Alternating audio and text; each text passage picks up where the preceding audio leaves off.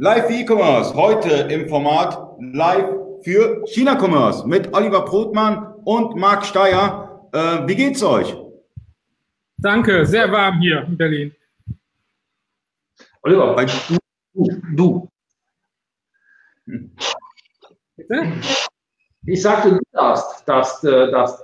Also ich wollte jetzt nicht etwas zurücknehmen. Ja, ich wollte nur sagen, es ist extrem warm hier in Berlin.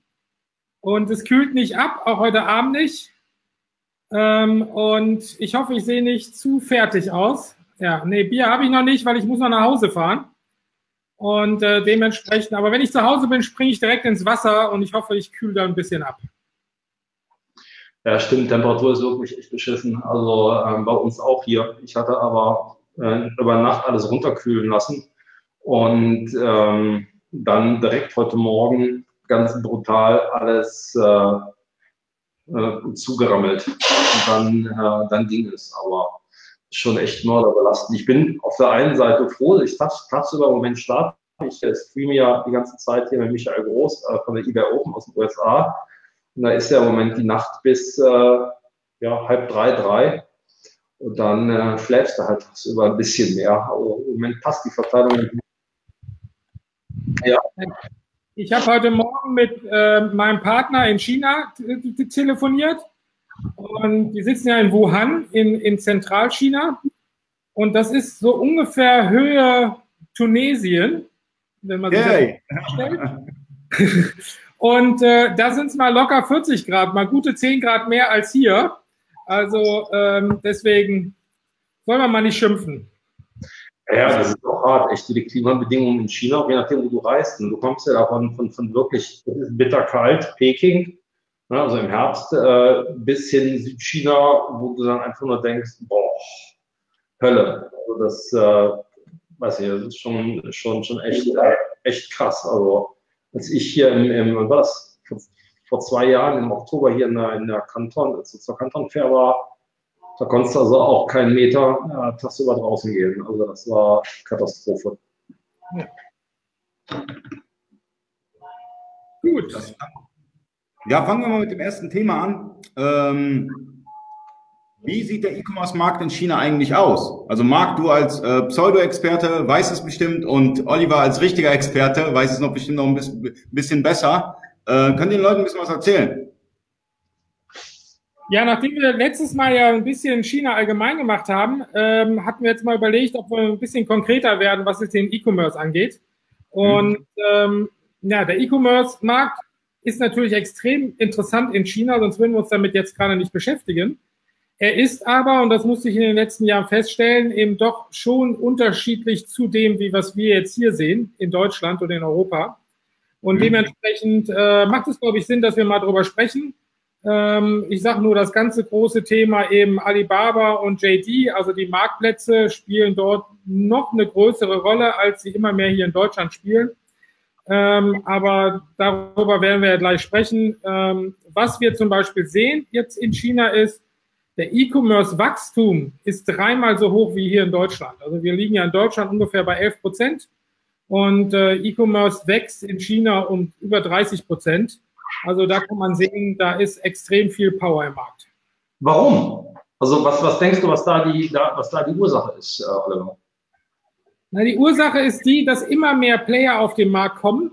Ähm, auf der einen Seite, also man hat nicht mehr nur ähm, die, die Marktplätze von Alibaba namens Taobao und äh, Tmall und äh, JD, ähm, erstens mal gibt es neue Player. Es gibt äh, die großen Player wie Tmall und gerade JD und Suning geben mhm. unwahrscheinlich Gas, geben sehr viel ähm, Geld aus im, im Bereich Marketing. Ähm, das hilft, glaube ich, dazu. Aber ein anderer Punkt, der auch extrem wichtig ist, es ist extrem gut angesehen, das Thema Shoppen, äh, Einkaufen, Online-Einkaufen. Äh, wir haben in China eine äh, mobile Penetration wie von über 80 Prozent. So, das heißt, überall wird mit dem Handy eben geshoppt und gesucht.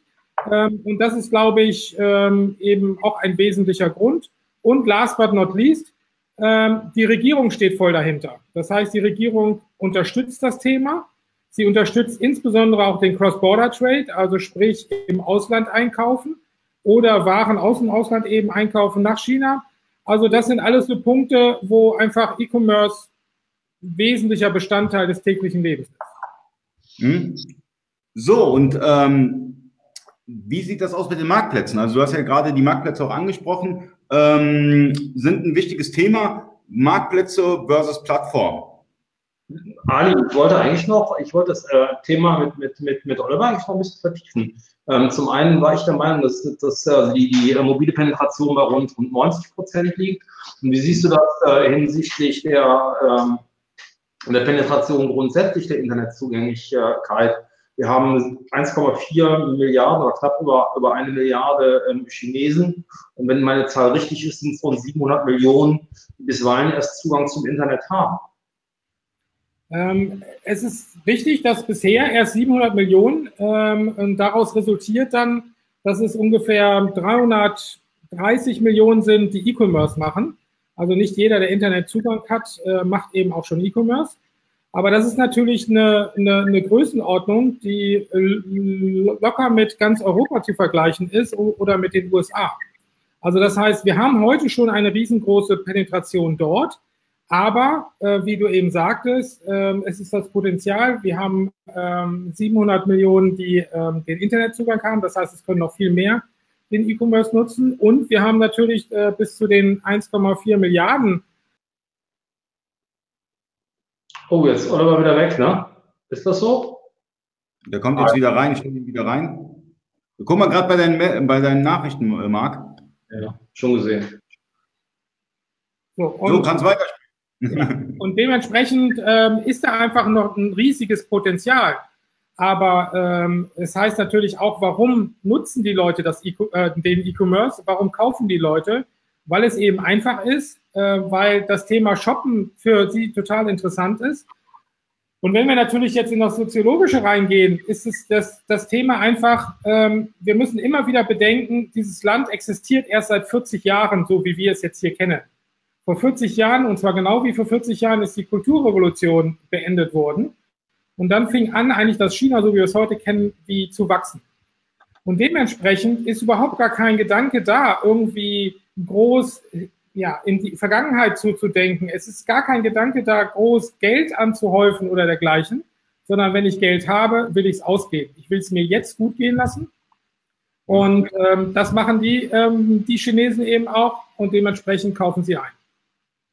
Eine Frage noch. Wie siehst du die Verteilung an? Wo findet der E-Commerce statt? Äh, eher in Ballungsgebieten oder halt in, äh, in, in ähm, den weniger besiedelten ähm, Regionen? Und vor allem, ähm, wie siehst du die Chancen, ähm, dass also auch die äh, weniger entwickelten Regionen sich zeitnah entwickeln? Also da gibt es ja die eine oder andere Idee vom äh, Jack Ma, dass er sehr, sehr viel Geld dafür ausgibt, dass der E-Commerce und insbesondere auch die Logistik in den ähm, äh, weniger entwickelten Re äh, äh, Regionen passiert. Ähm, äh, gebe ich dir vollkommen recht. Ähm, natürlich ist die, die Großteil der Bevölkerung ist einfach an diesen ähm, östlichen, ähm, ja im Prinzip Streifen von Peking über Shanghai bis unten nach äh, ähm, Shenzhen und, und Hongkong da ist einfach die, die, ähm, auch die, die, die größte Anzahl an Bevölkerung und in den Großstädten ist natürlich das Thema Internet wie besonders stark. Aber was du angesprochen hast, ist ein, ein Konzept, ähm, wie was ähm, Jack Ma mit Alibaba sehr pusht, und zwar sind das diese Taobao Villages. Ähm, und zwar wird dort versucht, ähm, einzelne Regionen, ländliche Regionen dadurch zu unterstützen, dass man eben dort ähm, konkret das Thema Internet platziert, etabliert, dass man insbesondere auch die ähm, lokalen ähm, Bauern und Landwirte und Produzenten, dass man sie eben dadurch in dieser Region halten kann, weil man ihnen Unterstützung gibt, Beratung gibt, wie sie ihre Waren eben wie verkaufen können über das Internet.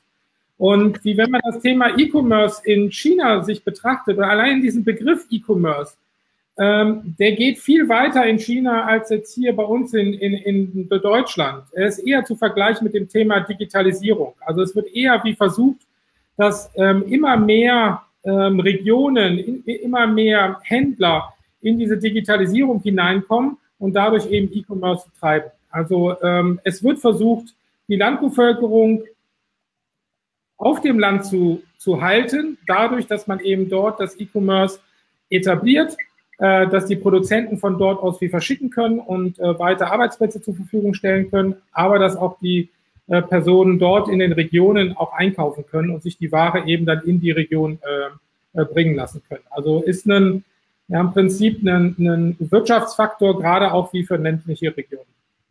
Ich muss jetzt mal ganz doof die Frage stellen. Im Grunde genommen sind wir doch alle im Klammerbeutel gepudert, dass wir nicht wie die Weltmeister auf den China-Markt springen. Eigentlich, müsst, eigentlich haben wir doch wirklich ein, schlicht einen neben uns laufen. Meine, ganz im Ernst. Ähm, wie bescheuert und dämlich müssen wir denn als KMU sein, dass wir nicht diese unendlich großartige Chance wahrnehmen? Weil meines Erachtens ist es eine einmalige Chance. Ich bin jetzt in der Lage, First Mover zu sein ähm, und bin in der Lage, in der Tat ein Geschäftchen zu machen. Naja, die, die Händler, die ich kenne, ähm, KMUs, das sind ja zum Glück nicht wenige, ist ja nicht gerade so, dass sie jetzt gerade viel Zeit haben, um sich jetzt neue wie Vertriebskanäle und neue äh, wie Prozesse jetzt einfallen lassen können.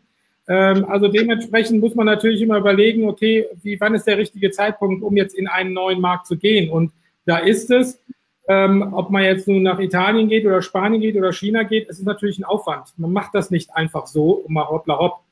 Ähm, das ist der eine Punkt. Und dann muss ich schon sagen, der chinesische Markt ist schon nicht einfach. Also ist jetzt nicht so, ähm, dass, ich, dass ich jetzt dort hingehen kann und wir haben dort kein Amazon, wir haben kein eBay. Ähm, also es ist jetzt nicht so, wie ähm, dass ich einfach sage, okay, ich schalte jetzt bei Amazon jetzt ein weiteres Land frei. Äh, das gibt's eben nicht. Das heißt, ich habe komplett neue Marktplätze, die meistens alle geschlossene Marktplätze sind. Das heißt, ich kann nicht einfach nur rangehen, klicken und dann, dann habe ich einen Account. Also wir arbeiten seit vier Monaten daran, jetzt einen Account zu kriegen, müssen richtig Geld bezahlen und, und, und. Also das ist, das ist schon ein, ein, ein höherer Aufwand. Ähm, aber ich gebe dir vollkommen recht, es sollte jeder Unternehmer, der über seine Zukunft nachdenkt, ganz konkret darüber nachdenken, ob das nicht der wichtigere Markt ist, als vielleicht nach Italien oder nach Belgien zu verkaufen. Ja, aber ist das nicht im Grunde genommen, ich meine, du hast mir jetzt schon eigentlich schon fast eine Vorlage gegeben, äh, eigentlich nicht ein Totalversagen der etablierten ähm, amerikanischen Marktplätze, wie insbesondere Amazon oder eBay, dass sie es nicht geschafft haben, sich in, in China zu etablieren und keine kein Gegengewicht angeboten haben, äh, dass halt die europäischen Händler auch einen Kanal haben, ein ausgeglichenes Cross-Border-Trade zu machen. Aber ich meine, im Grunde genommen ist es ja so, dass die Drittlandhändler hier nach äh, Europa reinliefern und die einen oder anderen KMUs ächzen enorm. Auf der einen Seite, auf der anderen Seite äh, predigen die Marktplätze, Amazon und Ebay, ja, macht ein bisschen Amerika, macht ein bisschen Europa und, und, und, Shishi. Aber scheiße, die, der, der Markt, der richtig interessant ist, sind sie selbst nicht in der Lage, in den Griff zu kriegen. Naja, sie haben es ja wie versucht, mehrfach. eBay hat zweimal wie versucht, ist zweimal kläglich gescheitert und ist raus, ist raus aus dem Markt. Ähm, ähm, und hat gesagt, okay, wir gehen nicht mehr rein. Sie haben ja nun auch noch entschieden, dass sie aus dem nächsten großen Markt, nämlich Indien, auch noch rausgehen. Ähm, also wie verstehen tue ich es nicht. Wie vielleicht sollten wir Michael mal vor Ort jetzt fragen, äh, wie was denn deren Strategie ist, dass diese zwei riesigen Märkte jetzt gerade nicht bedient werden. Ähm, Amazon hat es, hat jetzt gerade angefangen. Es gibt Amazon China, ist aber eher eine Plattform, um Händler zu gewinnen, um in die anderen Märkte reinzuverkaufen. Das heißt, sie suchen eher chinesische Händler, unterstützen sie, um eben nach Europa und äh, USA zu verkaufen. Das ist ja das, was wir jetzt gerade eben wie verstärkt sehen.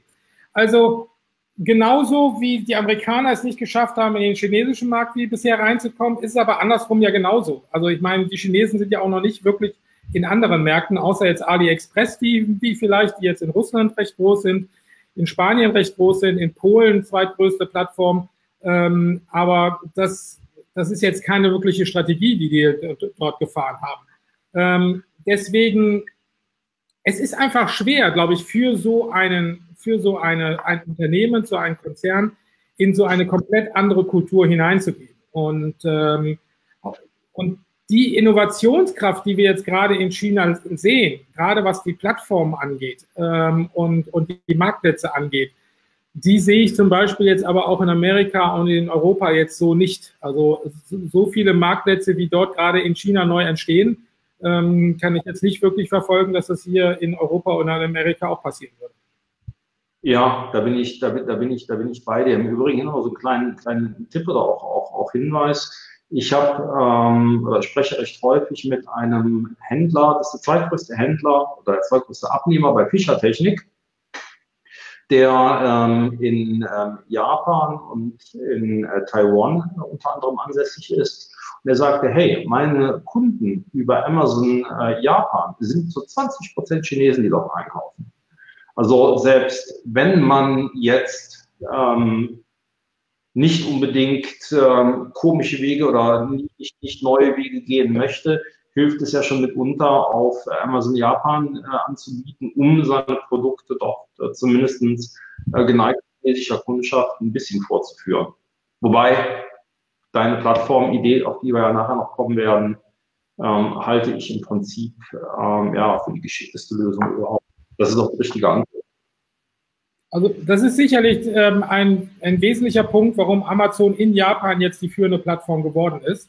Ich meine, jahrelang war es Rakuten ähm, als, als Homeplayer ähm, in Japan und aktuell ist eben Amazon die größte Plattform in Japan, was auch damit zu tun hat, dass die Chinesen das eben entdeckt haben, äh, weil man eben dort ähm, schneller beliefert wird und die Artikel dann eben nicht nur in Japanisch, sondern auch in Englisch dann noch findet.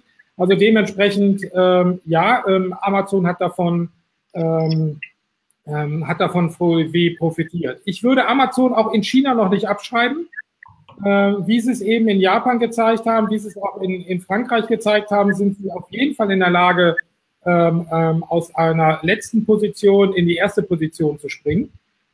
Also deswegen sollten wir, man, wir, wir Amazon auf jeden Fall weiter dort beobachten wie sie sich denn jetzt in Zukunft schlagen.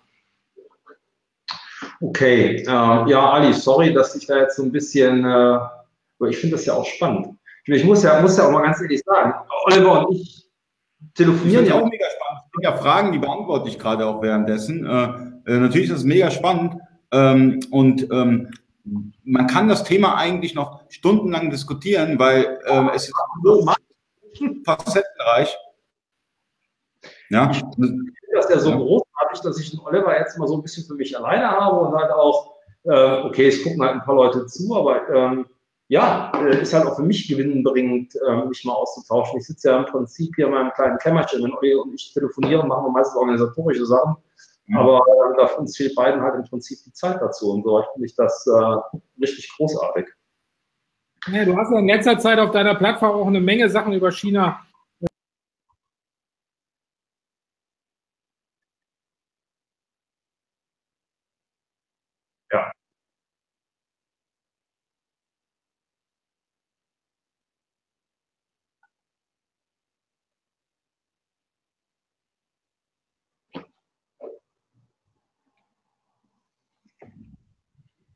Oh, das ist wieder verschwunden. Ja.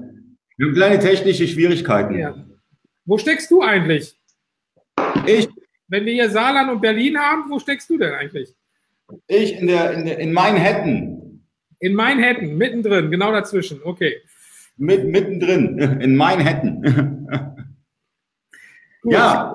Also, äh, wie nochmal zu dem, wie Pindodo, du hattest ja einen Artikel dort drüber gebracht. Ähm, Pindodo ist sehr interessant, weil die kamen im Prinzip erst letztes Jahr richtig auf, ähm, sind noch ziemlich neu dort und haben eigentlich das, ähm, was du ja sicherlich aus deiner Vergangenheit auch noch kennst, eben diesen, diesen alten Gruppenkaufmodus äh, jetzt in China ähm, aktiviert. Und das, was man sehen muss oder was schon mal ein großer Unterschied ist zwischen dem E-Commerce ähm, in Europa ähm, oder in den Staaten zu China ist, ähm, wenn du es schaffst, irgendeine Gesellschaftsfunktion oder Geselligkeitsfunktion mit hineinzubringen, wenn du es schaffst, ein bisschen Gamification mit hineinzubringen, finden die Chinesen das total toll und fahren da voll drauf ab. So, und das hat Pindodo gemacht. Die haben eben einfach diesen, diesen Drang, gemeinschaftlich was zu machen, in der Gruppe was zu machen, haben sie einfach jetzt ausgenutzt und äh, äh, machen dieses ähm, Gruppenverkaufen oder Gruppen einkaufen. Und ja, das ist genau für diese Zielgruppe ist das ideal. Ja, also ähm, PDD kurz abgekürzt, also was wird abgekürzt, äh, ist gerade mal drei Jahre alt, ist gegründet von einem ehemaligen Google-Mitarbeiter. Und ich finde die Geschichte ja schon klasse. Ich bin ja mal gespannt, wo Panda Black in drei Jahren steht. Dann heißt es dann auch, gegründet von einem ehemaligen PayPal-Mitarbeiter. Und du gehst in New York an die Börse. Oliver, PayPal.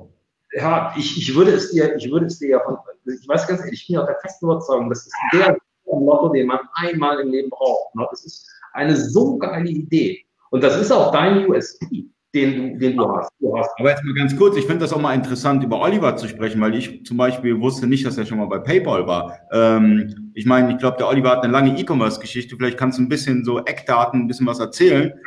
Hier erstmal eine Geschichte. Oliver, erstmal meine Geschichte. PayPal wollte mich akquirieren.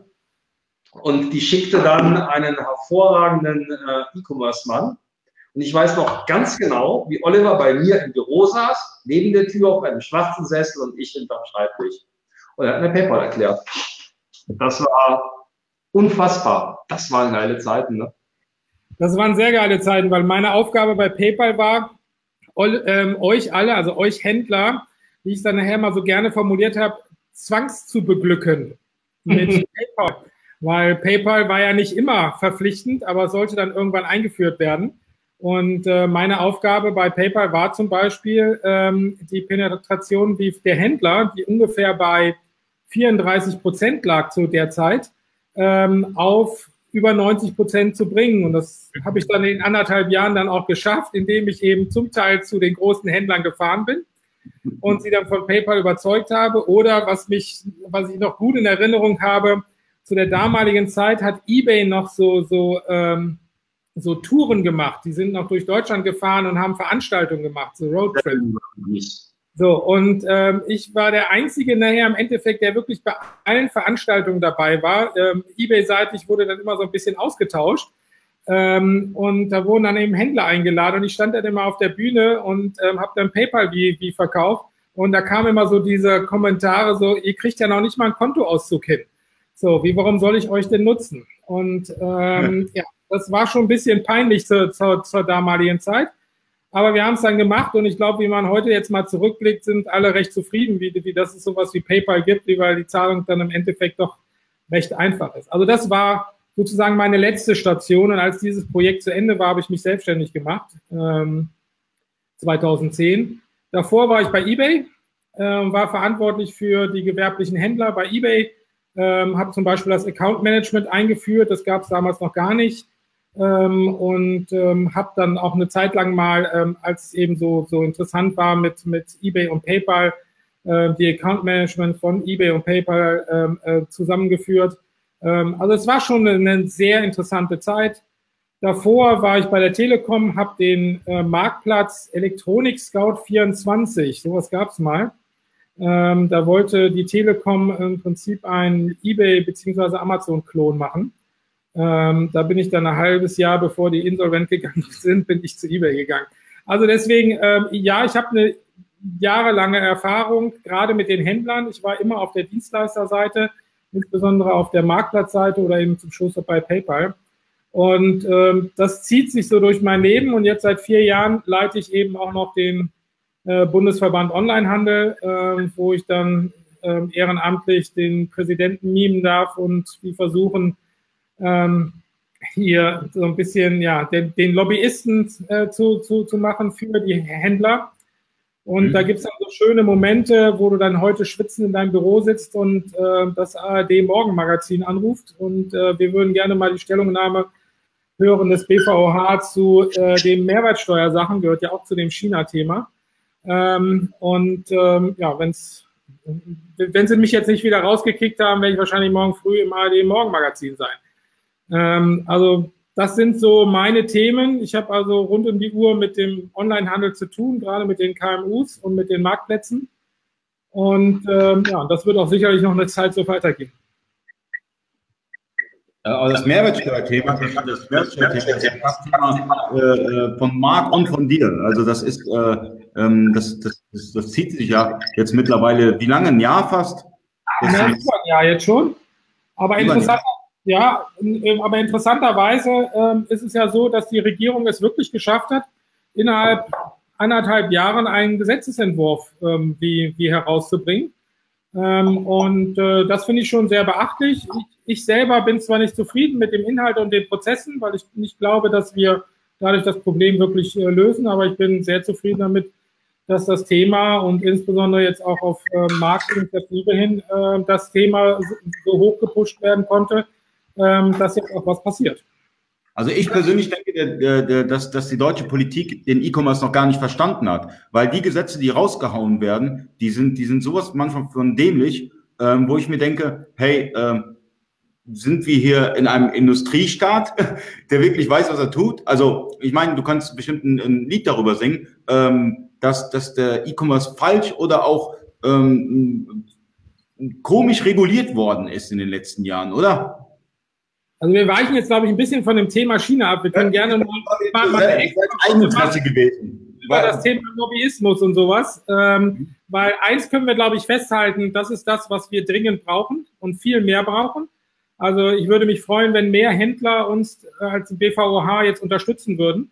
Ach, ähm, weil du schickst mir gleich erst nochmal die Aufnahmeanträge. Der Ali meckert schon die ganze Zeit rum, er hat von mir noch keinen gekriegt und Schubplus genauso. Da kriege ich gleich erstmal ein PDF, was ich schön teilen kann. Alles klar. Schicke ich gleich rum oder einfach auf bvoh.de slash Mitglied werden. Aber du kriegst natürlich das PDF, damit du das per Mail rumschicken kannst. Weißt du, so diese digitale also Sache ist einfach Geschichte.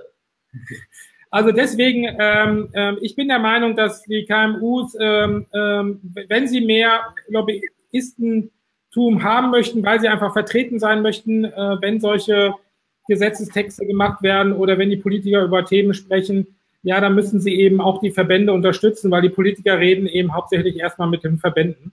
Und nee, dementsprechend wäre das ein erster großer Ansatz.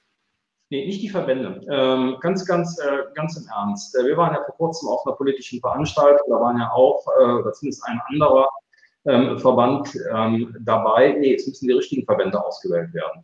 Ähm, es macht keinen Sinn, sich Verbände auszusuchen, wo dann selbst teilweise die großen Plattformen Mitglied sind oder aber Verbände sich auszusuchen, die ähm, stark kommerziell und Eigeninteressen gesteuert sind. Nee, es muss schon ein Verband sich ausgesucht werden, wo sich der Händler äh, engagiert, der für ihn da ist und ausschließlich für ihn da ist. Also sprich klar und deutlich KMU ausgerichtet. Und auch in der Lage ist, eine vernünftige, ähm, eine vernünftige äh, politische Arbeit zu leisten. Ähm, ich mache da Werbung für dich, das ist mir auch scheißegal jetzt. Ähm, der, der, Punkt, der Punkt ist der, es gibt keinen Verband außer deinem, der so KMU fokussiert ist auf der einen Seite, Oliver, und auf der anderen Seite, der das aber auch halt ein bisschen näher bringt den Händlern. Bisweilen hast du auf allen TDOs, OHs immer ein politisches Frühstück gemacht. Das kenne ich so in dieser Art. Zum einen von keiner KMU-Konferenz, von keiner KMU-Veranstaltung und auch nicht von Veranstaltungen äh, anderer, anderer Verbände. Nee, du leistest da, und das, ich weiß ja, das ist eine scheiß Arbeit, du leistest da auf zwei Seiten extremste Arbeit. Auf der einen Seite äh, müssen die KMUs aufgeklärt werden, dass politische Arbeit, Lobbyismus wirklich was bringt. Und auf der anderen Seite hast du die Politiker, die noch nicht so richtig begriffen haben, äh, wer unsere Wirtschaft, wer eigentlich das Rückgrat unserer Wirtschaft äh, ähm, ist. Das ist der KMU, das sind nicht die Konzerne. Nur die KMU haben halt ähm, leider noch nicht die richtige Stimme und das liegt nicht äh, an den Verbänden für die KMU, sondern den KMU, die leider mitunter ein bisschen so an der politischen, an unserem politischen System oder halt an den, an den äh, Grundwerten der Demokratie verzweifelt. Sorry. Nee, ist ja okay, aber wir wollten, glaube ich, jetzt zum Thema zurückkommen, weil die Leute sich jetzt hier zuschalten, die, die, die wollen was in China hören und die vielleicht kriegen wir nochmal einen anderen Slot hin, wo wir äh, konkret über. Was, was, also meine, jetzt, haben wir, jetzt haben wir mal über die deutsche Politik gequatscht. Was ist eigentlich äh, anders zwischen Deutschland, Europa oder auch China? Also wo liegen da, was ist, was ist da anders?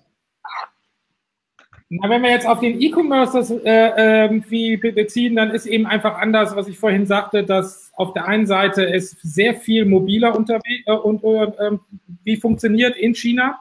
Ähm, es sind über 80 Prozent, wie vielleicht sind sogar schon über 90 bei einzelnen äh, ähm, Marktplätzen wie, wie Tmall soll es wohl schon über 90 Prozent sein. Ähm, und dementsprechend, ähm, das ist ein großer Unterschied. Ich meine, wir sind hier in Europa eher so bei 50 Prozent. Ähm, und da ist noch sehr viel dann Search dabei und dass die Transaktion selber dann wirklich über, über ähm, das, das Handy funktioniert, da sind die, glaube ich, in Europa, sind wir da noch so ein bisschen zurück. Das hängt natürlich sehr stark damit zusammen, dass ein wesentlicher Vorteil, und ich liebe es in China, ist, äh, wie man in, dass man in China mit dem Handy bezahlt. Du brauchst ja kein Bargeld mehr. Du bezahlst ja überall mit deinem Handy, entweder mit WeChat Pay oder mit Alipay. Und das ist einfach, ähm, ähm, das ist, das ist toll und ich hätte es lieben gerne hier in Deutschland. Ähm, das andere mhm. Thema ist, wo wir auch schon drüber gesprochen haben, es ist politisch gewollt, das Thema E-Commerce. Und das, ich meine, da sind wir wieder so ein bisschen bei dem Thema Politik, wo wir gerade waren. Ähm, ja, ich kann auch nicht feststellen, dass wir hier in Deutschland oder in Europa irgendwie Initiativen der Regierung haben, die das Thema E-Commerce pushen, sondern äh, äh, sie beschäftigen sich mit dem Thema Digitalisierung, Industrie 4.0, aber kriegen ja noch nicht mal gerade in Deutschland den Breitbandausbau richtig hin geschweige denn, wie, dass man überall einen richtigen Empfang hat, wie für 4G. Also ich meine, das wäre ja schon mal ein erster Ansatz und würde auch dem E-Commerce extrem helfen. Aber das ist der große Unterschied, den wir eben dort haben. Und last but not least, die Leute in China wollen einfach shoppen. Für, für, für die ist das Fun, wie für die ist das Entertainment. Ähm, hier in Deutschland habe ich eher das Gefühl, dass es so ist, ähm, es ist, dass ich irgendwie was brauche. Es ist eine, ein Beschaffungsprozess. So, und, ähm, und das ist der große Unterschied. Also wenn ich mir anschaue, wie ein Amazon Prime Day funktioniert, wo einfach eine stupide Liste von irgendwelchen Angeboten angezeigt wird und das vergleiche mit dem äh, Double Eleven, also dem 11.11. .11. in China, wo ein Riesenspektakel gemacht wird, wo in den Apps, in den, in, in, in den Shopping-Apps ähm, Spiele drin sind, Rabattcoupons zu, zu, ähm, zu erklicken und äh, äh, sind und sowas. Das ist eine ganz andere Art, wie man dort mit dem E-Commerce umgeht. Und ich bin gespannt, ob das hier bei uns auch irgendwann mal kommt. Ähm, aber das ist ein großer Unterschied.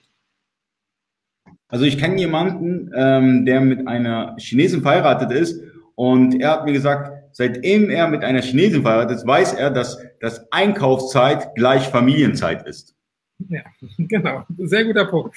Also ähm, ja, das ist so. Es wird einfach ständig eingekauft und überall. Und es wird immer geshoppt.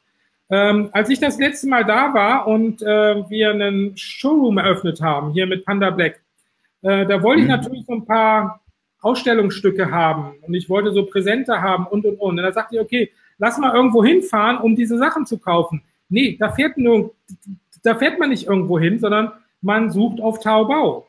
Und äh, man sucht zum Beispiel auch nicht auf der, auf der Suchmaschine Baidu, also wie was hier bei uns Google ist, ist in China Baidu, sondern wenn du was kaufen willst, dann suchst du auf Taobao.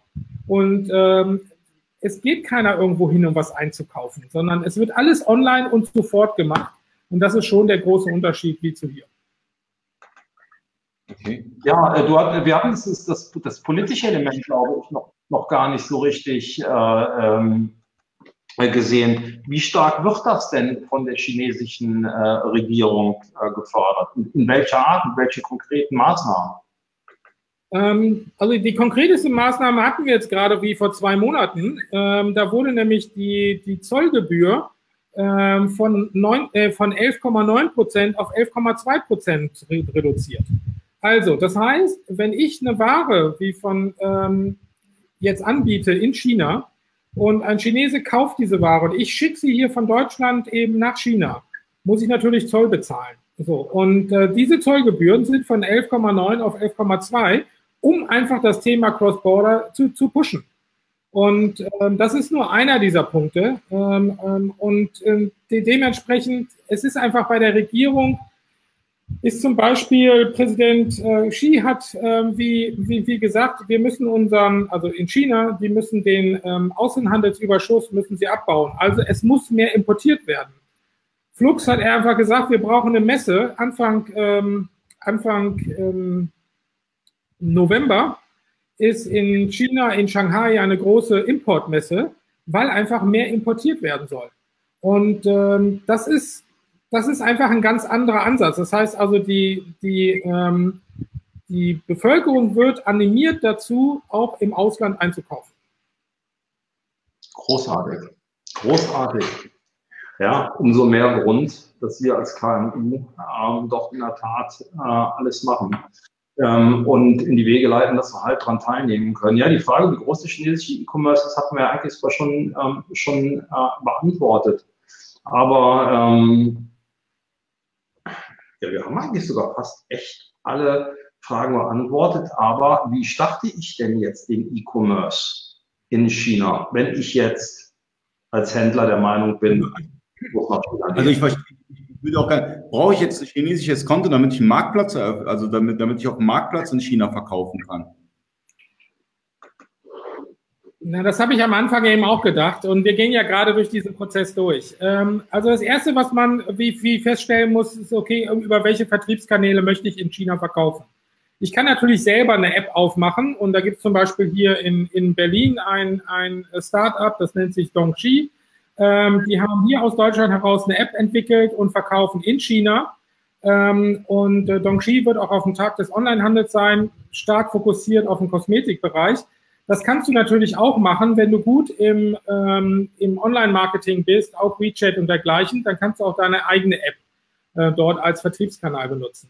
Aber natürlich die ganz großen Player sind Tmall und JD oder Jingdong. Ähm, ähm, und das sind die beiden ganz großen Player. Ähm, und da sind ja auch die, die, die, die, die Konzerne und die großen Marken, ähm, ähm, wo, wo sie ihr äh, Konto eröffnen. Was ich lernen musste als erstes ist eben, es sind geschlossene Marktplätze. Das heißt, geschlossene Marktplätze zu vergleichen hier mit Zalando oder mit Otto, wo du nicht einfach hingehen kannst online, so wie bei eBay und Amazon und einfach dein Konto eröffnest und schwupps, mehr oder weniger nach zehn Minuten kannst du deinen ersten Artikel wie verkaufen. Ähm, das geht eben nicht, äh, sondern du brauchst dort einen Kontakt hin und du musst mit den Leuten eben reden. Was ich sehr cool fand, um jetzt zu deiner äh, Frage zu kommen, ähm, nein, ich brauche kein chinesisches Konto. Ähm, ich habe zwar inzwischen eins, weil sonst funktioniert WeChat Pay nicht und Alipay nicht, aber ähm, ich kann ein deutsches Dollarkonto hinterlegen. Das heißt, wir öffnen gerade das, das Konto oder haben es jetzt eröffnet wie bei äh, Jingdong, bei JD.com. Und dort ist hinterlegt eben ein deutsches Dollarkonto. Das heißt, wenn die Gelder dann freigegeben werden, landen sie direkt auf dem deutschen Konto, was natürlich ein großer Vorteil ist. Ähm, und ähm, das ist so der, der, der Punkt. Auf der anderen Seite ist, wenn du ein Konto bei Tmall eröffnen möchtest, was aktuell immer noch der größte Marktplatz ist und ähm, Alibaba-Tochter, musst du mal locker 40.000 Dollar hinterlegen als Kaution.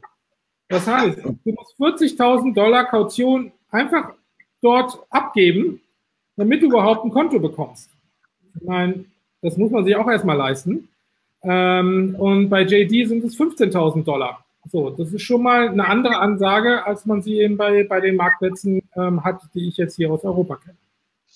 Wie sind das überhaupt? Ähm, welche europäischen ERP-Systeme bieten denn überhaupt schon eine Anbindung äh, an die Marktplätze an? Na, es gibt im Moment, soweit mir es bekannt ist, recht wenige. Channel Advisor ähm, hat da wohl schon was ähm, in petto, ähm, um, um sich dort anzubinden. Äh, von den deutschen Tools kenne ich jetzt keins. Ähm, wir mit Panda Black kooperieren ja eng mit Plenty Markets für den Start, äh, werden aber sicherlich dann äh, zügig auch andere ähm, ERP-Systeme noch dann anschließen ab nächsten Jahr. Ähm, aber das, ähm, ja, das ist eben so ein Punkt. Meine Schnittstelle zu einem Marktplatz zu, zu bringen, ist eben auch nicht auf die Schnelle gemacht. Und ähm, soweit mir bekannt ist, sind die ERP-Systeme hier in Deutschland und Europa erstmal damit beschäftigt, die europäischen Marktplätze anzubinden. Ähm, ja gut, ich meine klar, das bedeutet also, du hast erstmal ein natürliches Ausleseverfahren ähm, als äh, Marktzutrittshindernis in den chinesischen E-Commerce, weil du halt ganz einfach einen extremst hohen finanziellen Aufwand hast, wenn ich so richtig verstehe. Ja, sowohl den hohen ja. die finanziellen Aufwand als auch ähm, du musst natürlich jemanden vor Ort haben. Also ohne Partner in China funktioniert gar nichts zu denken, ähm, du besorgst dir eine chinesische Kollegin hier, die einfach die Sprache spricht, weil auch in dem internationalen Bereich, also es, ähm, ähm, sowohl Tmall als auch JD hat ja ein Worldwide-Programm, wo dann Händler wie wir eben äh, sich dann aufschalten können. Aber selbst in diesem äh, Programm ist es eben nicht möglich, mit den Leuten in Englisch zu kommunizieren. Du musst komplett in Chinesisch kommunizieren. So, und, ähm, und dementsprechend brauchst du einfach vor Ort auch einen Partner, der dich unterstützt und der dir eben hilft. Und du musst nach und nach, musst du einfach auch die, die Mentalitäten der Chinesen wie verstehen. Also ähm, es ist extrem bürokratisch. So, das heißt, es wird ein Formular und ein Papier nach dem anderen benötigt. Und der absolute Clou war, ähm, nachdem mir dann zum x-ten Mal, wie gesagt wurde, ja, jetzt ist eigentlich alles durch und alles fertig und ähm, jetzt demnächst kriegen wir den, die, das Konto freigeschaltet, kam dann die Ansage wie von China, ja, wir brauchen alle Dokumente nochmal und zwar gestempelt und unterschrieben. Das heißt, ich konnte alles nochmal und ich habe mir extra einen Stempel für dieses Projekt angeschafft. Ich meine, in meinen normalen Projekten hier in Deutschland brauche ich keinen Stempel mehr. Das, ich meine, ein Stempel interessiert keinen Menschen.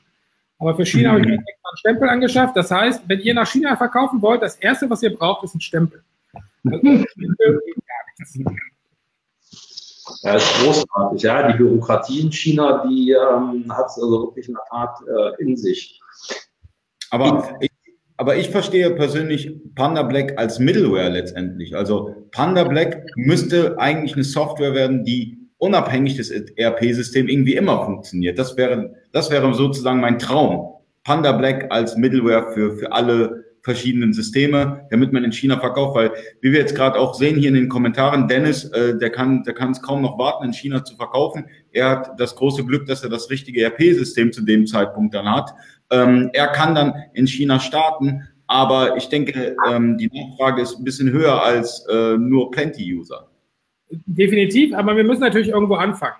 Und, ja, ähm, und wir ähm, kennen ja noch nicht diese Prozesse, die jetzt auf, dem, auf den chinesischen Marktplätzen sind, die kennen wir ja noch nicht in- und auswendig.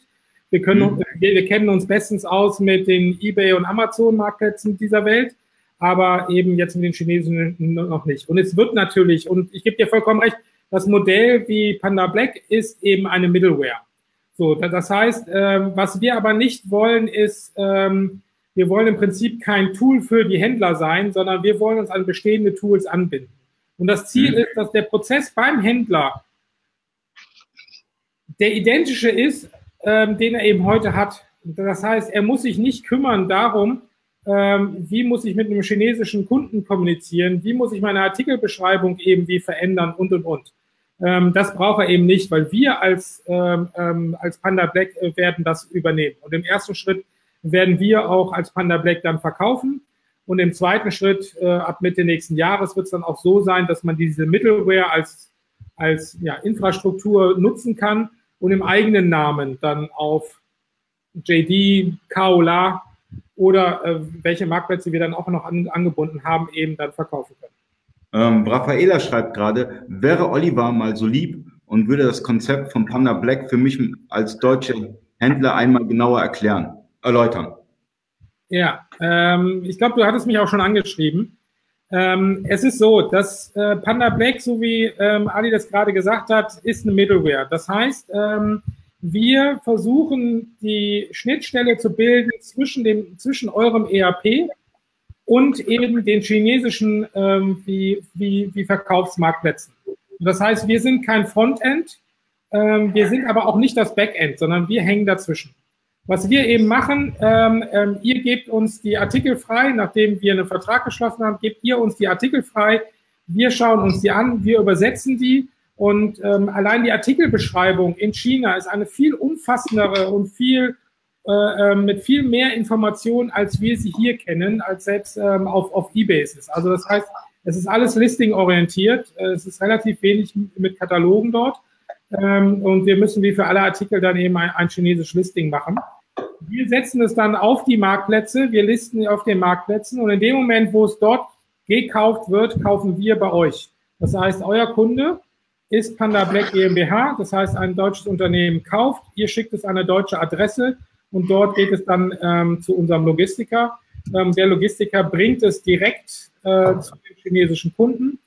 Ähm, das dauert in der Regel so zehn Tage. Das ist der Chinese gewohnt und dem ist es auch sehr lieb weil dann weiß er eben, dass es auch aus Deutschland kommt. Es geht sehr viel um Vertrauen. bei diesem Thema, wie es ja allgemein im Onlinehandel um Vertrauen geht, aber in diesem Bereich insbesondere. Das heißt, ihr verpackt, ihr verschickt es an eine deutsche Adresse. Ihr dürftet mit Retouren nichts zu tun haben, weil sollte der Kunde in China retournieren, dann werden wir das ähm, an, an, an, eine chinesische Adresse geben und versuchen dann dort zu veräußern. Ähm, das ist jetzt mal so grob gesagt äh, das Konzept. Also eigentlich für die KMU hier in Deutschland komplett risikofrei. Ähm, ähm, wir dafür aber eben auch die, äh, die Preise gestalten, wir auch das ähm, dann ähm, entscheiden, wie wir die Ware dort eben präsentieren. Das ist also der Stand. Wir also werden, sogar schon. Bitte? Ich liebe, ich liebe Eugel sogar schon, äh, äh, mit Panda Black zu verkaufen. Ich denke die ganze Zeit drüber nach, weil ich komme ja aus der Nähe Schwarzwald und denke mir echt, ob ich Schwarzwalduhr verkaufen sollte.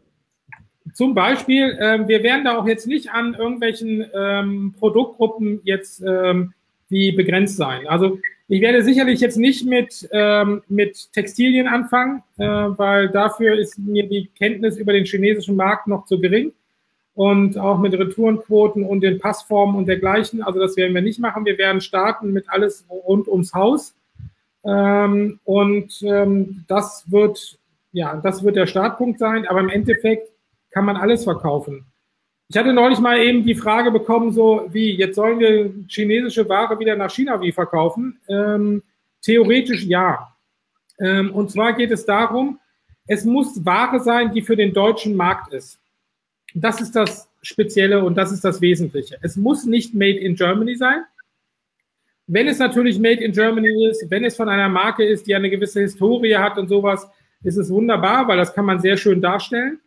Ähm, aber ähm, es muss nicht Made in Germany sein, aber es muss für den Verkauf in Deutschland. Das heißt, es muss alle Zertifizierungen haben und dergleichen, um hier auf den deutschen Markt wie verkauft äh, zu, zu werden. Dann kann es auch vorher in China produziert worden sein.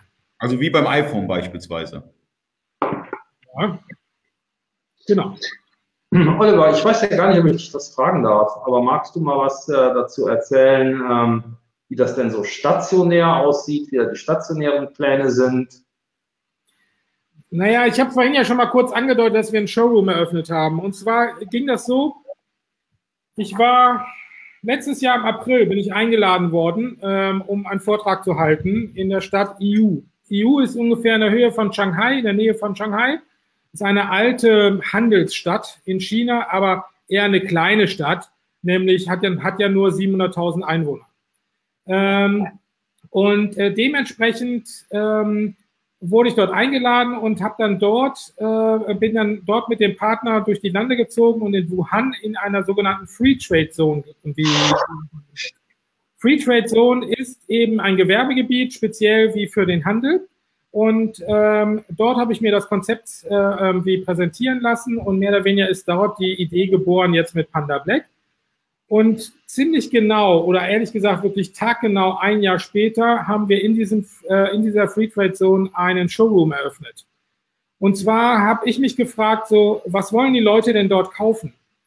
Was will der Chinese wirklich kaufen? Weil wenn man sich die ganzen äh, Studien anhört und, und durchliest, dann ist es immer nur diese A-Brands wie es muss Prada und Gucci und Adidas und ich weiß nicht was alles sein.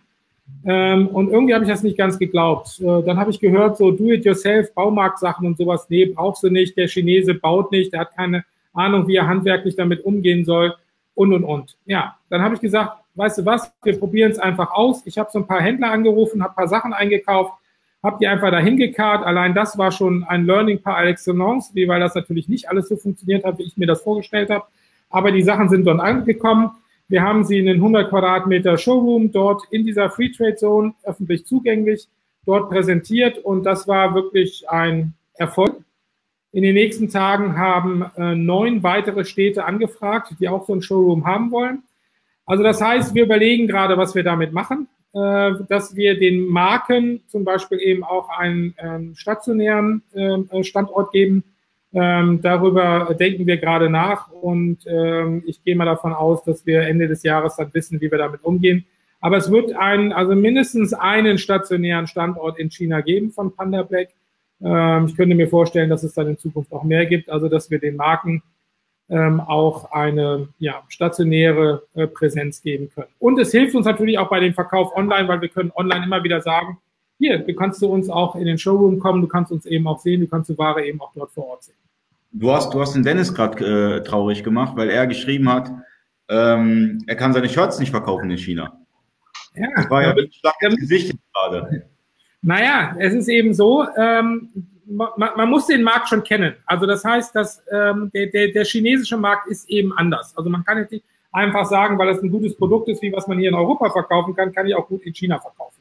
Oder einfach nur zu sagen, äh, es ist jetzt ein deutsches Produkt und dementsprechend reißen mir die Chinesen das aus der Hand. So einfach geht's eben doch wieder nicht. Und äh, bei den äh, Shirts wie von Dennis, äh, die ich ja kenne, äh, ähm, müssen wir uns das eben einfach mal anschauen. Und, oder er muss sich mal so überlegen, ähm, wie geht das denn in China auf dem Markt? Ähm, das heißt, wie müssen die Passformen sein? Ähm, also wenn du Fotos von mir siehst, jetzt bei dem Showroom mit meinen ersten Kunden, da ist immer mindestens ein Kopf dazwischen von der Höhe her, äh, weil die äh, Leute nun mal eben China eben wesentlich kleiner sind. So, passen die T-Shirts? Kann man einfach nur eine S hinschicken und dann passt das schon? Bezweifle ich etwas. Also deswegen ist bei Textilien, ähm, und ich komme aus einem Modehaus, ähm, aus einer Mode wie Familie, ähm, das müsste man sich mal konkret anschauen, welche Produkte man dann wirklich dort nehmen kann ähm, und, äh, aber natürlich ist Textilien ein Riesenmarkt. Natürlich werden wir uns damit auseinandersetzen. Aber, sorry Dennis, wir werden damit nicht starten können. Wie vielleicht hast du ja noch andere Produkte. Ja, trotzdem alledem, äh, mal im Ernst. Eigentlich hört sich das doch an wie die Goldgräberstimmung so kurz nach den zwei, also um den 2000ern rum, so 2002, 2003. Du bist nach, bist in die Metro gerast, hast dein Zeug gekauft, bist zu deinem Großhändler gegangen, hast dein Zeug gekauft, mal drei, zack, ab auf Ebay. Eigentlich ist doch genau das die identische Situation und die wird wohl auch noch ein paar Jahre anhalten. Oder schätze ich das falsch ein? Ähm, jein, würde ich dazu sagen, weil es gibt einen großen Unterschied. Äh, die, die, die Zeit, die du beschrieben hast, die wir ja alle mitgemacht haben, ist ähm, ja nun auch die Zeit gewesen, wo der Kunde sich erstmal entwickeln musste. So, wir haben in China aber einen, einen entwickelten Kunden und wir haben auch einen entwickelten Markt. Das heißt, ich meine, du musst nur an dich selber denken, äh, wie du äh, den Markt eben mitentwickelt hast, äh, wie du Artikel dargestellt hast, wie du deine Services täglich, äh, jährlich wie verändert hast ähm, oder nicht. ähm, und dementsprechend. ähm, aber das sind ja ähm, die Zeiten, also deswegen würde ich ein bisschen ein bisschen anders sehen. Es ist nicht so, dass ähm, wir jetzt hier in einen Markt hineingehen. Und das würde ich sagen, wie wenn wir jetzt zum Beispiel nach Indien gehen würden, dann würde ich es eher in diesem Bereich sehen. China ist ein hochentwickeltes Land in diesem Bereich. So, das heißt, du musst den entsprechenden Service liefern, du musst die entsprechende Kommunikation liefern und, und, und. Ähm, aber was es eben ist, es ist ein riesen Wachstumsmarkt. Und das ist einfach das, was so spannend ist und was so, was eigentlich Freude machen muss und dementsprechend muss man sich damit auseinandersetzen. Alles okay, da bin ich auch bei dir, Oliver. Äh, das ist gar nicht die Frage. Services und, und, und, alles fein. Ich denke aber, dass halt viele Produkte schlicht und also viele europäische Produkte schlicht und ergreifend einfach noch nicht auf dem Markt verfügbar sind in ähm, China und dass du da halt einfach einen Nachfragemarkt hast, den du einfach echt simpel ähm, bedienen kannst. Ne? Du musst jetzt nicht der große Einkaufsprofi sein, also diese, diese äh, Exzellenz kannst du halt nachentwickeln. Du musst da einfach in der Lage sein, ähm, die Produkte zur Verfügung zu stellen.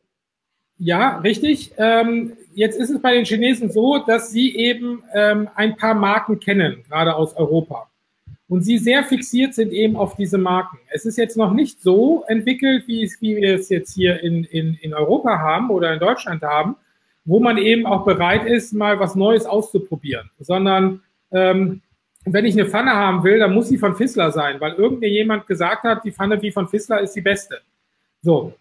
Aber die Pfannen wie von Woll oder wie von Berndes oder sowas, diese Marken kennen die dort nicht.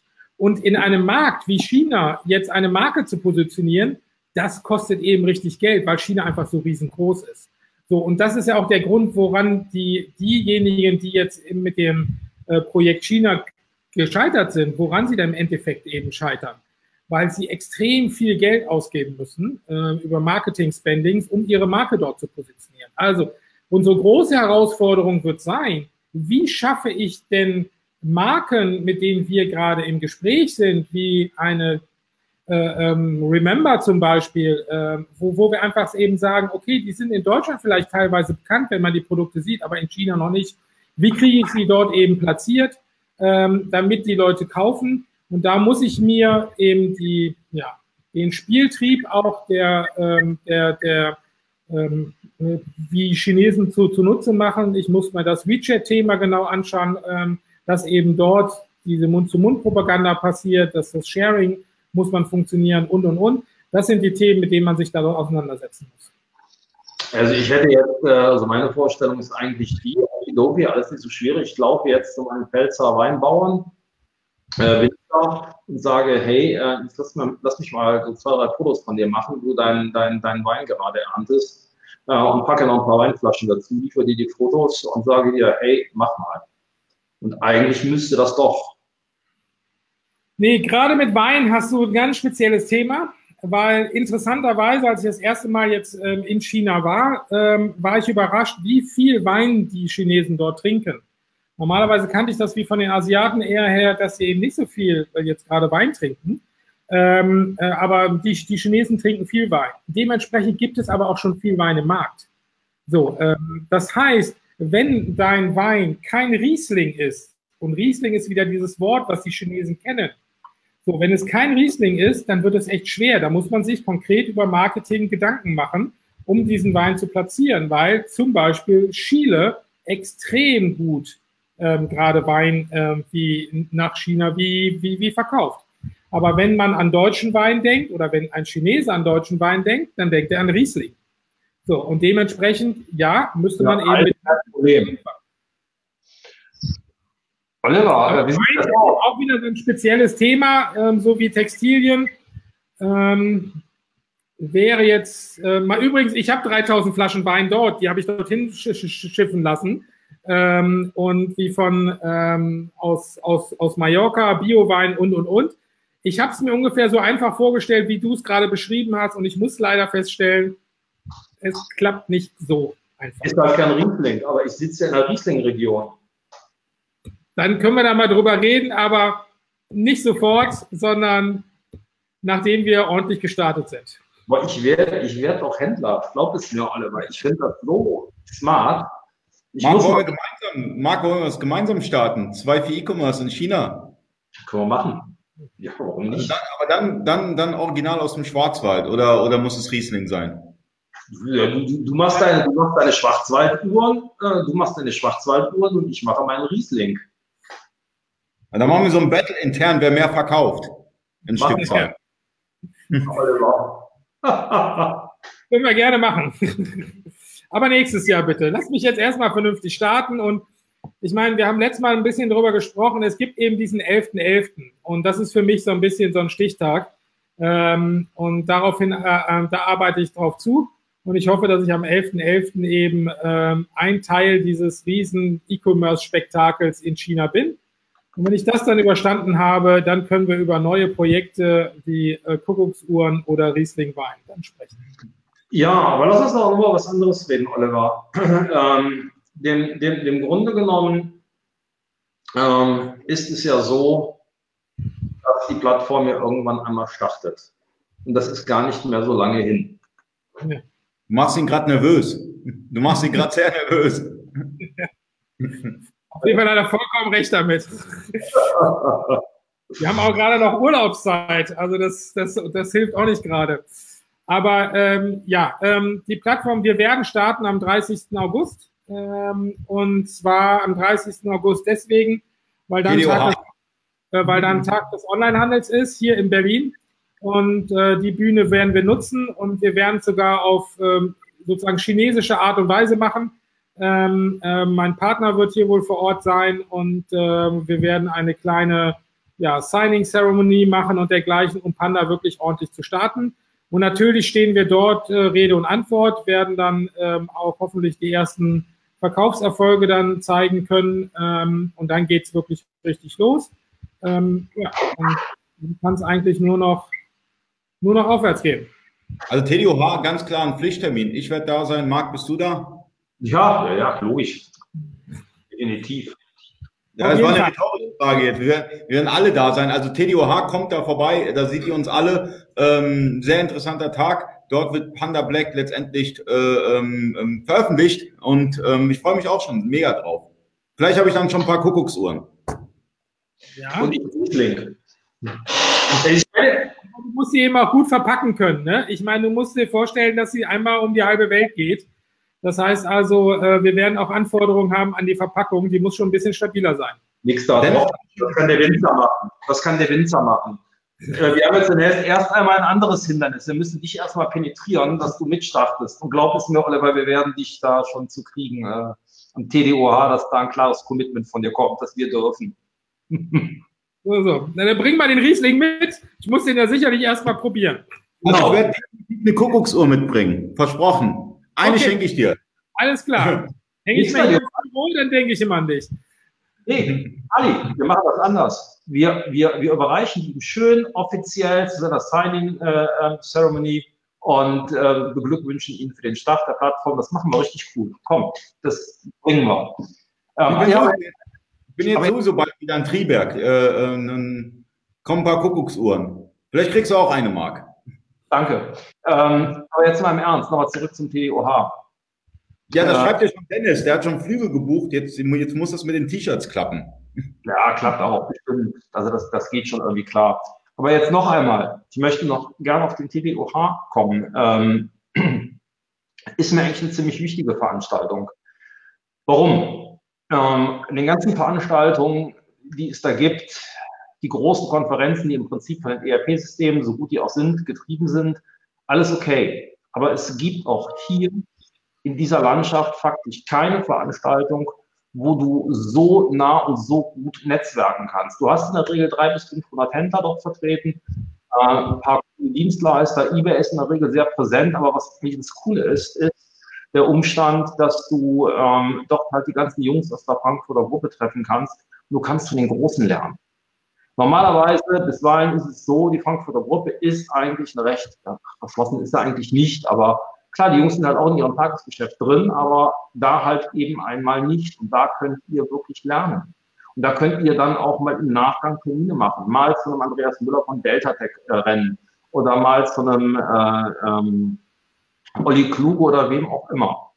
Das heißt, ihr könnt euch mal Demo-Prozesse anschauen, ihr könnt lernen. Und das, genau das ist der USP vom TDOH. Das bietet euch in der Form keine andere Veranstaltung. Da habt ihr irgendwelche Leute rumtanzen, die einen erzählen, wie erfolgreich sie auf Amazon oder Gott weiß, was sie sind, aber bringt das auf den Punkt. Wenn die mal gerade 100.000 äh, Umsatz im Jahr reißen, dann feiern die sich schon gnadenlos ab. Aber Mann, was ist denn für dich ein erfolgreicher Händler? Ja, was ist denn für dich ein erfolgreicher? Das ist doch relativ. Natürlich ist es relativ, aber du solltest zumindest schon so viel Kohle verdienen, dass deine Familie ähm, gut füttern kannst. Aber die Frage will ich jetzt auch gar nicht abschließend beantworten. Die kann man mit Sicherheit darüber hart diskutieren. Für mich ist aber der Punkt einfach, was du da findest, sind ehrliche Händler. Es sind einfach ehrliche. Es sind keine Schaumschläger, die rumturnen und einen erzählen, sondern das sind einfach ehrliche Händler, die eine Historie haben, die im KMU, die alle samt sind, zum Beispiel Peter Schaliewski, zuletzt war mein Workshop, bei jeder Workshop dann Peter im Büro. Ähm, das sind einfach, oder Jens Wasel, ähm, das sind einfach ehrliche. Und genau das ist der Punkt. Aber deine, deine, deine Stimme ist gerade ein bisschen schlecht. Kannst du vielleicht am Mikrofon gehen, weil es ist ein bisschen leise. Wir können es, glaube ich, ein bisschen, bisschen, bisschen abkürzen in der Hinsicht. Ähm, ich gebe dir vollkommen recht, ähm, dass es in, ähm, die Stimmung bei uns ähm, am Tag des Onlinehandels ist, glaube ich, eine ganz spezielle, weil sowohl die Location eine spezielle ist, als auch und äh, weil die Nähe zwischen den Dienstleistern und den Vortragenden und den Händlern, die zuhören, ist, glaube ich, nirgendwo so nah wie bei uns. Ähm, plus, dass es so Besonderheiten gibt. Äh, wir, wir haben sogar einen Veranstaltungsraum, der ist direkt in einem Händlerlager.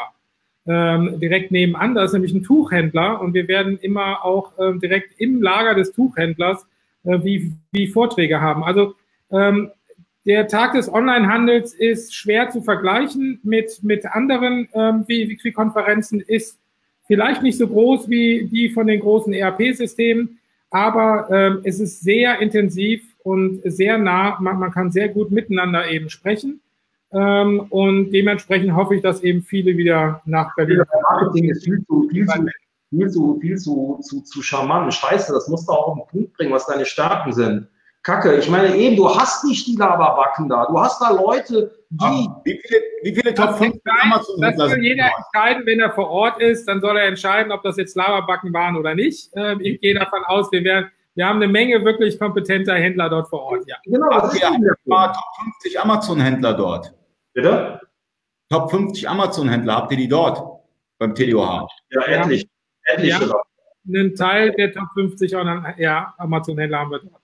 Also das ist das, was uns die Dienstleister, ähm, wie die letzten zwei Jahre immer wieder gesagt haben, ist, ähm, dass ähm, beim Tag des Onlinehandels eher die, die größeren, ähm, dort geht es also eher um Qualität als um Quantität. Ähm, wir sind keine Veranstaltung mit 800 oder 1000 Händlern, ähm, sondern wir sind ein gutes Stück kleiner, aber dafür sind wir doch ja, was die Händler angeht, doch wohl eine Nummer professioneller ist das, was die Dienstleister uns eben sagen. Und da sind wir auch stolz drauf und das wollen wir natürlich auch weiter fortführen. Ja, nicht nur das. Wie, wie, kommt es dann zu, dass, dass gerade die Großen äh, zum Tag des Onlinehandels kommen? Na, das, hat, also das ist ja eine Veranstaltung des Bundesverbandes Onlinehandel. Ne? Also es ist ja unsere Jahreskonferenz des BVOH. So, und was wir eben feststellen, ist, dass eher die größeren, professionelleren Händler sich natürlich damit auseinandersetzen, ähm, politisch aktiv zu werden und ähm, einfach ähm, dort auch einen wie, wie, wie Verband zu unterstützen. Und dadurch ist natürlich der, der, der Kontakt eher da und deswegen sind die Händler eben auch dann wie, wie vor Ort. Und sie haben eben schätzen gelernt, ähm, dass man auf dem TDOH ähm, sehr gute Kontakte und Gespräche führen kann.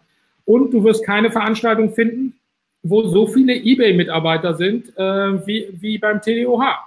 Ähm, das heißt also, solltest du auf eBay wie verkaufen, ist der TDOH eigentlich eine Pflichtveranstaltung, weil gerade dort triffst du von der Geschäftsleitung bis zum Account Management oder zum Support-Mitarbeiter wirklich jeden persönlich und kannst persönlich mit den Leuten sprechen. Und das kann dir in der Form eben keine andere Veranstaltung bieten. Die gibt es faktisch nicht hier in Deutschland. Das muss man ganz einfach so sagen. Natürlich hast du das ein oder andere Mal ein paar Ebay-Stände. Ja, da hast du dann zwei, drei Mitarbeiter und ich bringe das auch richtig auf den Punkt. Da hast du dann Mitarbeiter, das ist fast wie Strafarbeit für die. Ähm, da hast du mit, ja, ist so. Ne? Ich meine, die haben von, von nichts eine Ahnung. Und äh, ich hatte zuletzt, ich hatte zuletzt ähm, mal eine, eine ähm, äh, ich hatte zuletzt mal eine ähm, äh, Mitarbeiter. Bleib ah. nett, weißt du, versuchst jetzt schön zu verpacken. Bleib nett. Also, es kommen, es kommen relevante Ich habe jetzt nichts verstanden. Ich soll nett bleiben. Ich bin nett. Na, es sind wahrscheinlich noch über 30 Grad bei dir. Ähm, ich glaube, wir sollten mal so langsam zum Ende kommen. Wir haben jetzt wirklich über eine Stunde schon, schon, schon gequatscht ähm, und sind alle Punkte meiner Meinung nach rübergekommen. Was ich klar empfehlen möchte, ist ähm, für die Leute, die hier insbesondere mit China, und wir werden ja noch ein paar andere ähm, live für China-Commerce wie ähm, ähm, Runden drehen. Ähm, wer also Fragen hat, bitte ähm, äh, fragt. Ich habe gesehen, es sind ja schon einige Kommentare und dergleichen jetzt drin. Die werde ich mir nachher dann alle mal anschauen. Aber wenn ihr Fragen habt zu äh, Panda Black, zum Tag des Onlinehandels oder zu China, ähm, stellt sie uns, stellt sie Marc, stellt sie mir und stellt sie Ali und wir werden die versuchen, sie zu beantworten. Und eben spätestens am 30. August in Berlin könnt ihr dann persönlich mit uns darüber sprechen und dann Pläne für die Zukunft schmieden. Ich möchte auch noch ganz kurz ein Abschlusswort finden, weil ich muss jetzt rüber wieder nach, äh, nach Amerika. Ja, ganz, ganz vielen Dank, liebster, liebster Oliver. Ähm, Danke. Ich Lust hat, kann einmal auf der Facebook-Seite eBay Tools äh, schauen. Dort wird jetzt live gestreamt. Michael Groß von Belgraf ist ja für Wortfilter und Belgraf unterwegs auf der eBay Open. Und er wird gleich von äh, Griff im äh, eBay Radio interviewt. Wenn er Lust hat, dann äh, nehmt dran teil. Und ich muss jetzt erst einmal mich um äh, Michael kümmern. Ähm, und ja, ich verabschiede mich. Ich bedanke mich bei euch. Gruß. Und nächste, Nächste Woche, Donnerstag um 20 Uhr, wieder mal live wie China Commerce. Bis nee, dahin. Nächste Woche nicht, nächste Woche nicht, danach die Woche. Egal. In zwei Wochen, es tut mir ja. leid. Bis dahin. Tschüss. Okay, ciao.